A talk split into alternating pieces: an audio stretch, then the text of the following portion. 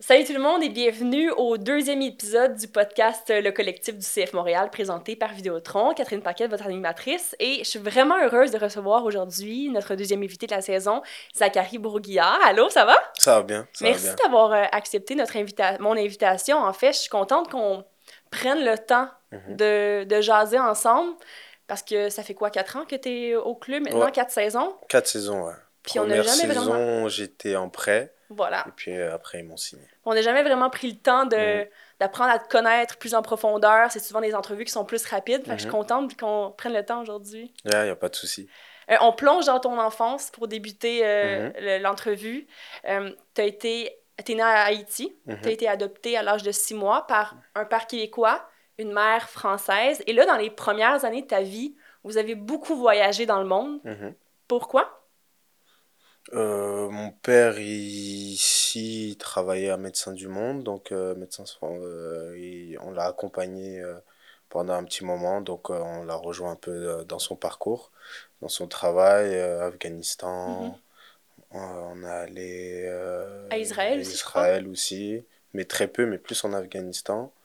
Euh, j'ai pas trop trop de souvenirs car j'ai- j'étais pas petit, mais euh, c'est des magnifiques pays. euh, les gens sont, sont généreux, d'une gentillesse euh, incroyable et franchement, j'irais bien, j'irais bien y retourner un jour. Ouais.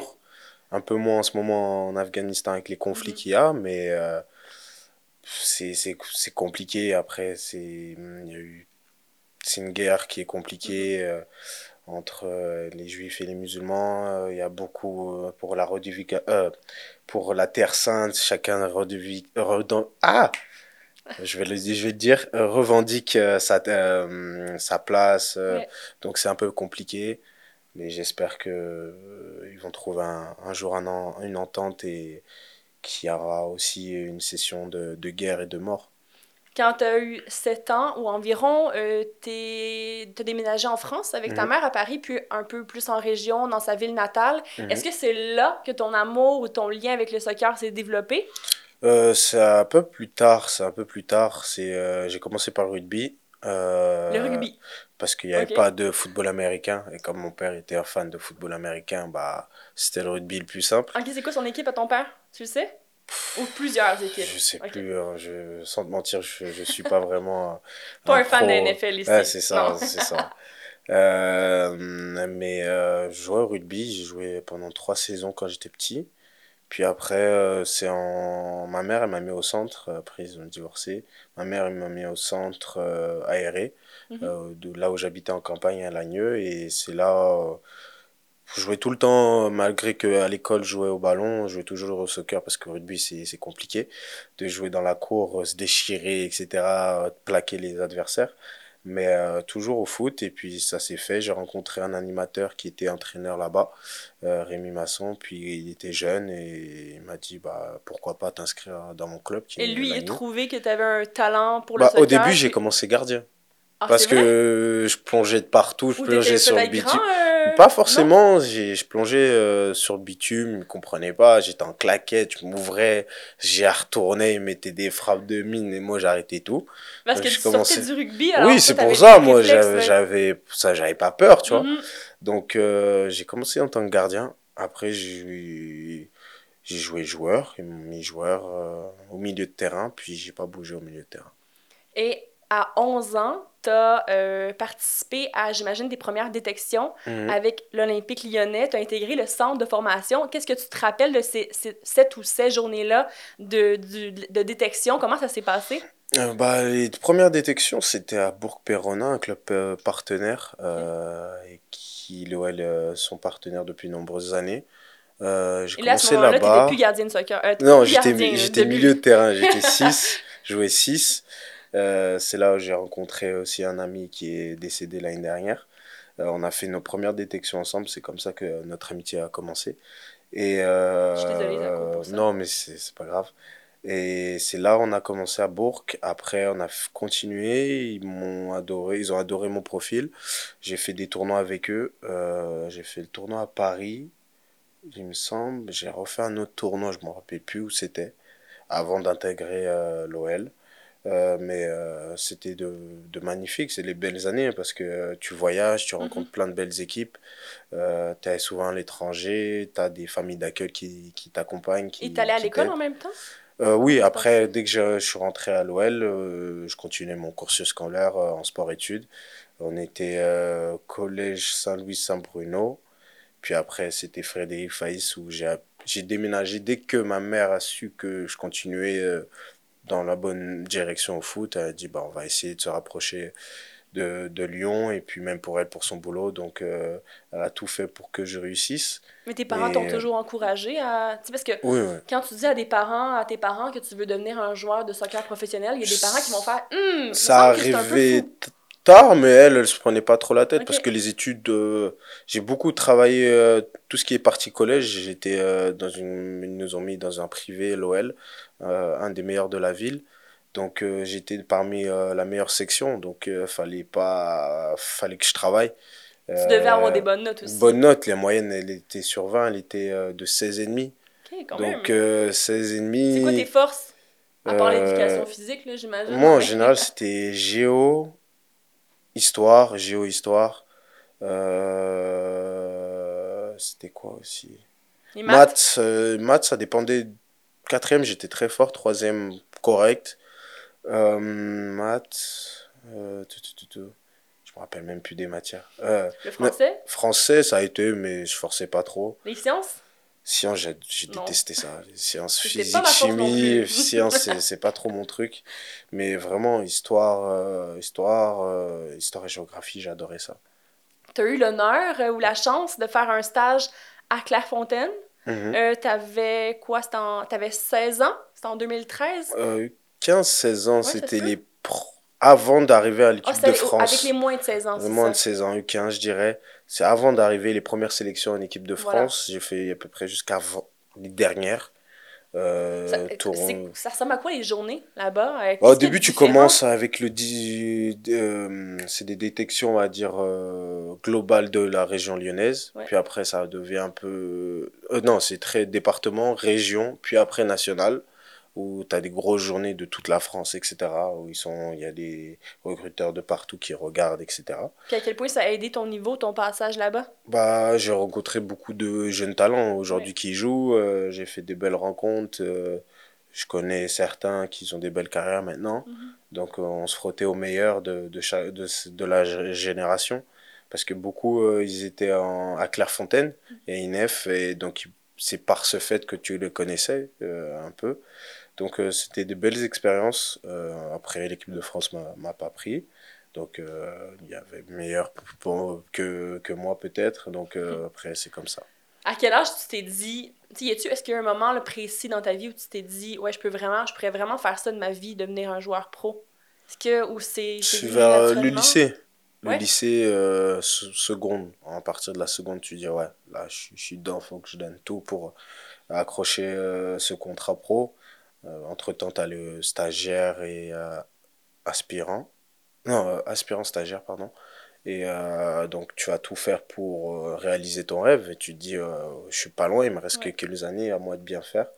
Surtout que notre génération, on va dire 97, 98, 99, 2000 était très bonne. On avait de très bons joueurs. Donc, c'était pas, c'était pas évident. Euh, justement, ton premier contrat pro, tu l'as signé euh, en 2018 avec l'Olympique lyonnais. C'est quoi tes souvenirs de cette journée-là? Particulier, particulier. Tu te dis, voilà. Ça y euh, est? Pas ça y est, mais une libération parce Ouais. que toutes ces années de travail, toutes ces années euh, d'investissement, que ce soit déjà par la famille, par ma mère, euh, par mes amis, euh, par mes coachs auparavant, tous les conseils, tout, euh, tout ce que tu sacrifies pour euh, te permettre d'atteindre euh, ce, ce fameux contrat pro, c'est, c'est pas évident, sachant que tu es jeune. Euh, j'avais très peu de vacances, je sortais pas les week-ends parce que t'as match et le dimanche tu dois faire tes devoirs en général. Donc, euh, c'est, c'est pas évident. T'étais comme 100% concentré euh, sur ton but, là. C'est ça ouais, tu c'est ça. c'est- C'était l'école puis le vraiment- travail sur le terrain. L'école, un peu moins. C'était plus le football que l'école. Mais euh, j'ai eu mon bac et c'est plus important. Je suis allé jusqu'à mon bac. J'ai essayé l'université. euh, une année, mais euh, dès que j'ai fait le, le passage de U19 à CFA, Mhm. où tu doubles tes entraînements par jour le matin, euh, premier semestre, j'avais presque tout validé sauf les sciences, parce que c'était l'après-midi, donc puis j'aimais pas les Alors, tu séances. t'entraînais le matin, t'allais à l'école et tu t'as un deuxième entraînement. Je m'entraîne, j'allais à l'école le matin et je m'entraînais l'après-midi. Euh, avec les U19. Puis quand c'est passé en CFA, je m'entraînais le matin et après-midi, ça dépendait. Et j'avais pas vraiment le temps pour les études, donc euh, j'ai délaissé le deuxième trimestre. Puis j'ai fait le rattrapage, j'ai juste donné feuille blanche. Et puis après, j'ai continué.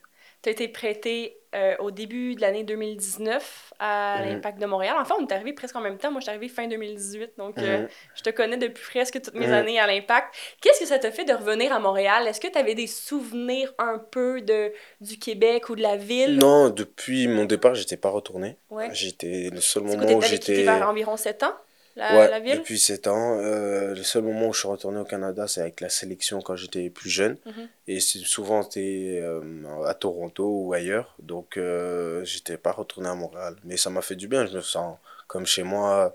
Euh, j'habitais à l'époque sur Saint-Denis, donc c'est pas loin d'ici. C'est quoi tes endroits favoris la- à- Favoris à faire, il y en a plein, il y en a plein. j'aime bien T'aimes bien les bons restos? Ouais, je suis français, j'aime bien me faire plaisir. euh, Canal La Chine, euh, il y a de bons restos sur... J'adore le euh, canal la Chine, aller faire du vélo, Vélo, promener. ouais, le vélo, là, dès qu'il fait beau. Aujourd'hui, il fait pas beau, mais en général, des fois, je le sors, euh, je descends au sous-sol, je prends mon vélo, je vais faire un peu de vélo. Euh, Mont-Royal, le plateau, euh, Westmount, c'est sympa à faire. Se visiter dans les maisons un peu de, de rêve, comme on dit. Ouais. Euh, Mais justement, on a une belle vue, on est au Sofitel mm. euh, euh, présentement euh, pour l'enregistrement du podcast. On a une belle vue sur la ville. Euh, Il y a d'autres chambres, puis on est vu sur le. Mont-Royal aussi. Donc, euh, c'est quelque chose que tu aimes faire. faire te promener aussi, sur le Mont-Royal? euh, il y a quoi à faire. Bah, le centre-ville, Griffintown, j'aime bien aussi. C'est dynamique, j'ai mes amis là-bas. Il y a Vieux-Port aussi, forcément. Forcément, le Vieux-Port, c'est un des endroits les plus emblématiques, on va dire. Euh, donc, il y a plein d'endroits particuliers, j'en oublie tellement. Des fois, il y a Jean Talon, hein. des fois, je vais à Longueuil, des fois, je vais, euh, je vais ailleurs aussi, donc euh, à Laval aussi. Donc, je me balade un peu de partout. Euh, tu as été appelé avec, euh, change de sujet, mais tu as été appelé avec l'équipe nationale euh, Mm. à quelques reprises. Mais je veux parler d'un moment particulier. Ça s'est passé au début de la saison. En fait, on- la saison n'était pas encore commencée, c'était le camp d'entraînement Mm. de cette année. Tu as été appelé à 24 heures d'avis. On t'a Mhm. dit, OK, on a besoin de toi avec l'équipe nationale. Comment ça se passe, se préparer en 24 heures? Quelles ont été les étapes? là? À quel, à quel point tu as fait ton sac vite? Je m'attendais vraiment pas parce que on était, les autres gars ils étaient partis Ouais. de la team et nous euh, on s'entraînait en pré-saison, on était à Orlando, je Mhm. crois, au Mini Orlando et euh, on était parti euh, faire une balade avec Zoran et puis euh, après on s'est posé dans la chambre et je reçois un appel. Qui t'appelle? Euh, à ce moment-là? Daniel euh, Michelini, euh, Ok. Miche- ah, Michelici, pardon. Euh, je l'avais pas vu au premier, puis je le rappelle. Puis euh, je vais dans les toilettes parce qu'on jouait à la play et tout ça. Il y avait, je sais plus, il y avait qui. Je sais qu'il y avait Zoran dans la chambre, mais l'autre personne à côté, je sais plus. Hmm, Laisse-moi deviner. Alors, c'est peut-être Rida? Non? Peut-être soit Rida, je pense. Je pense que c'était Rida, peut-être, mais je peut-être pas sûr. J'ai pas envie de me Isma? tromper. Peut-être aussi. Franchement, je j'ai aucun souvenir là-dessus. Euh, donc je reçois l'appel, il me dit Ah Zach, euh, est-ce que t'es t'es chaud pour revenir euh, rejoindre l'équipe T'as ton vol dis, demain non, matin. Non, je dois terminer ma game de play. Non. J'ai dit euh, oui, oui, oui, oui, pourquoi pas, euh, je suis disponible. euh, Là, je suis en pré-saison à Orlando. Ah, on sait, on sait, nanani. Euh, John, il, il veut t'avoir dans l'équipe. On sait que t'es dans les rosters, etc. Parce qu'ils avaient, eu des cas de Covid et il manquait des personnes. Donc, il m'a, on a fait Et l'équipe était où à ce moment-là? Toi, tu devais te rendre où? Fallait que je me rende au Mexique. C'était au Mexique. Non, même pas. Fallait que je me rende. Qu'est-ce que je dis au Mexique? C'est quel match? Au Salvador, non? Au Salvador, ouais. Oui. C'était ça, au Salvador. Euh, et après, on avait bougé. Non, je me trompe de sélection, pardon. Au Il y a une Salvador. trouille? Euh, au Salvador. Et euh, voilà, après, Alors là, j'arrive là. t'as- tu fais ton sac. Je m'endors. En plus, il m'appelle genre à 23h. Mhm. Je fais vite mon sac, je mets, je mets deux, trois affaires. J'avais pas d'affaires de sélection. Euh, je mets juste de- des affaires de foot, euh, que tu quelques crampons? caleçons, crampons. Oui. Et puis, puis voilà, j'appelle Joe euh, qui était là de l'équipement pour qu'il me donne mes, mes crampons. J'ai besoin de ton aide. J'ai besoin de ton aide, trouve-moi ça rapide. Il m'a fait ça. Puis le lendemain, je suis pris un petit sac à dos, je suis parti. Et puis après, je suis revenu.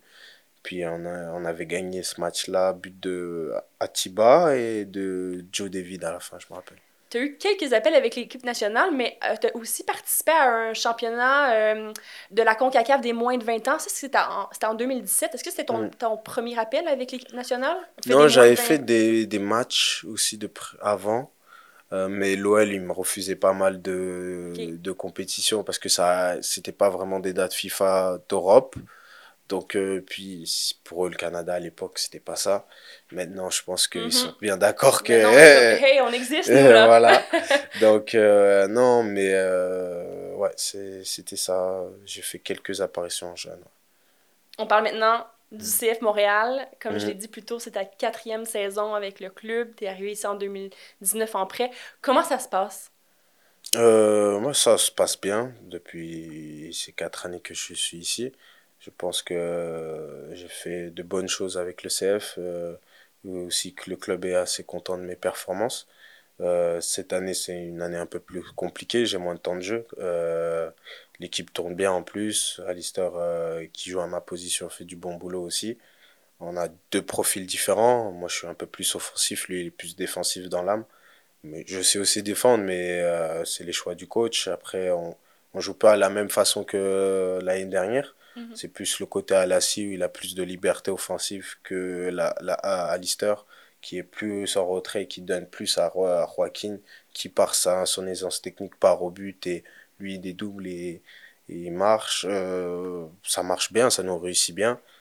Euh, on est plus efficace offensivement que l'année dernière, je trouve. On est beaucoup plus tueur que tout le monde marque, que ce soit les défenseurs, les attaquants, les milieux, tout le monde arrive à marquer cette année. Euh, donc c'est vraiment enthousiasmant et le groupe vit bien. Qu'est-ce que toi, tu veux accomplir en tant que joueur? Accomplir, euh, déjà gagner la MLS, ça serait bien. On a un très bon groupe. Après, euh, des, faire une Coupe du Monde, ça, ce serait la cerise sur le gâteau.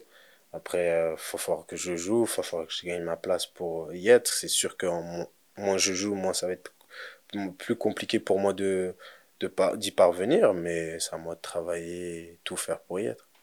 Il y a, j'imagine, plusieurs choses qu'on ne sait pas de toi, mais une euh, des choses que les gens à la maison qui nous écoutent, c'est que t'a- t'adores dessiner.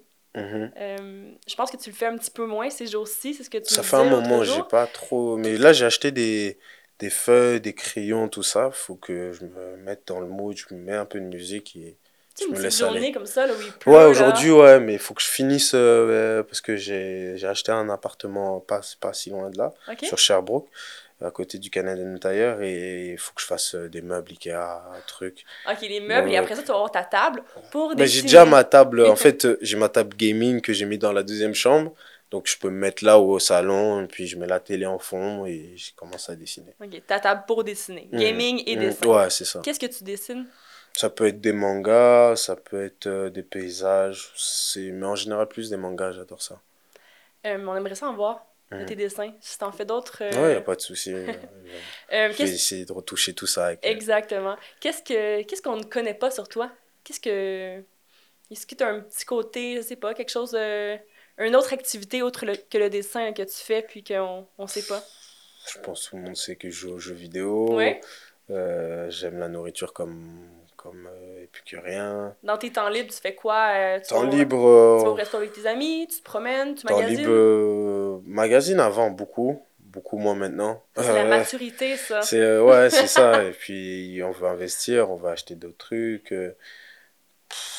Puis c'est pas comme la mentalité française, c'est beaucoup sur l'apparence en France, alors qu'ici pas du tout. Euh, Ouais, Donc tu vois vraiment un euh, clash entre les ouais, deux, une différence. vraiment un clash. Donc euh, en France, tu es obligé de bien t'habiller, être présentable ici. La tu viens comme tu veux.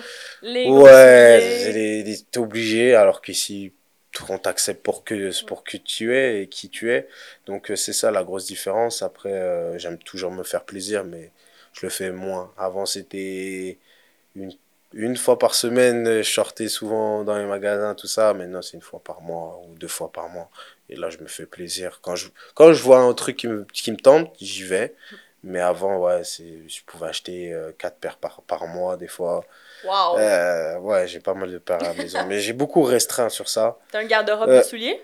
Pff, Je dois en être à 60, 60 Wow. paires à peu près, 70 paires. Euh, j'en ai donné, j'en ai trié parce qu'il y en a, j'en porte plus. Et ça prend trop de place. Est-ce que je me trompe ou ton père habite euh, plus en région, dans les cantons de l'Est? ouais, c'est ça, elle habite à, À Sutton, Sutton? ouais, c'est ça. Parce que moi, j'adore tu- Mhm. Euh, T'as déjà été à la rumeur affamée? Tu dois essayer les petites tartelettes, pacanes, les brownies. Je Il y sais pas, un- un euh, moi quand j'y vais, je reste pas avec lui, on marche, on parle et tout. Tu dois aller faire un tour J'ai fait un petit tour, euh, j'ai fait un petit tour, j'ai pris, il y a une chocolaterie qui est très bonne. Ouais. Il y a aussi un, un magasin de bagels et de smoke meat. Je vais te donner les... Je vais essayer de trouver les adresses. J'ai pas les noms dans ma tête, mais Non, Je viens de me rappeler que ça ton fait un petit père- moment que. ton père habite à Sutton. J'adore ce- cette Mm. petite ville-là.